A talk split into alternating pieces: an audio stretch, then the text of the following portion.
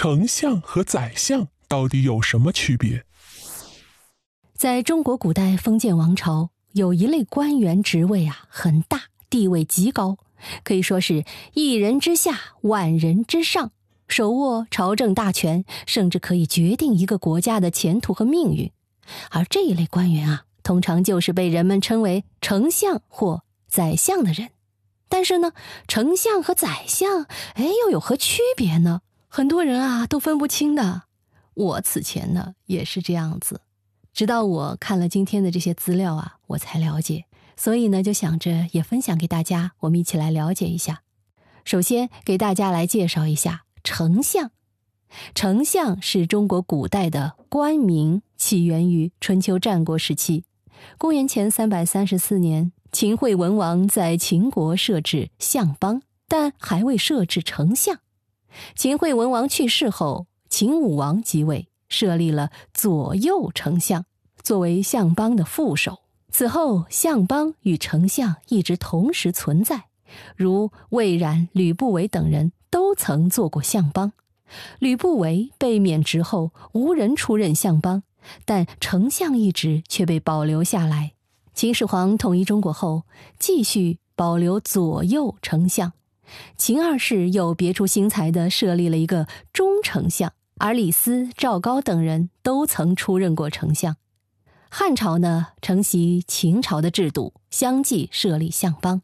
为了避刘邦的讳啊，将相邦改为相国，同时丞相依旧是相国的副手。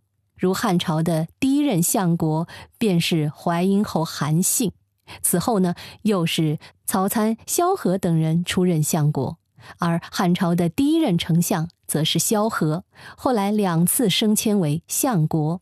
吕后统治时期呢，汉朝设立了左右丞相，但从汉文帝开始，汉朝就只设一位丞相，因为当时刘邦实行的是郡国并行制。所以，很多封国都设有自己的相国和丞相。汉惠帝时下令废除各诸侯国的相国，只保留丞相一职。到了汉景帝时，改各诸侯国的丞相为相。从此时到汉哀帝元寿二年，西汉的丞相共存在了二百二十多年，也是历史上丞相这一官职设置最久的时期。汉哀帝到东汉建安十三年，汉朝并未再设立丞相。后来曹操复设丞相，并亲自担任，但时间很短。隋唐时期基本不设置丞相。南宋改尚书左右仆射为左右丞相。元朝于中书省设置丞相，但到了明朝时，朱元璋因为胡怀庸造反一事，彻底废除了中国存在了一千六百多年的丞相制度。而秦汉时期，丞相虽然没有官品，但却是百官之长，官阶也是最高的。南宋以后，丞相官居正一品。其次，咱们再来介绍下宰相。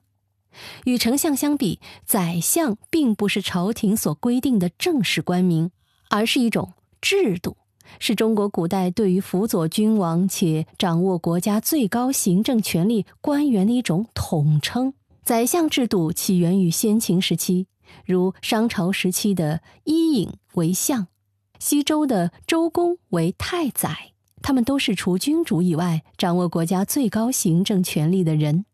宰的意思是主宰，相本为相礼之人，字亦有辅佐的意思。在韩非子显学中，后人就将这种掌握国家最高行政权力的官员合称为宰相。而宰相在不同的历史时期，官名也不太一样。如先秦时期是相邦，秦统一以后是丞相，汉代的丞相也可以成为宰相，且长期由一个人担任。但到了唐朝时期，实行三省六部制。就改为了群相制度，也就是说啊，三省长官都是宰相，且彼此制衡。到了宋朝时，宰相就是同平章事，如北宋著名宰相寇准，当时出任的就是同平章事。而明清时期，虽然废除了丞相制度，但依然设立了辅佐皇帝处理政事的内阁和军机处，而宰相就是内阁首辅和领班军机大臣。最后啊，丞相与宰相的差别，总结来说，丞相是古代朝廷的正式官名，而宰相却是一种制度。丞相在某一段时期确实在职能上与宰相类似，也可以称为宰相。但宰相却并不完全是由丞相担任，掌握国家最高行政权力的那个官员就是宰相，也可以是相邦，可以是相国，还可以是大司马。只要权力最大，那他就是宰相。而丞相在特定时期可以称为宰相，其他时间就只能是个有名无实的傀儡了。好。密室里的故事，探寻时光深处的传奇。下期咱继续揭秘。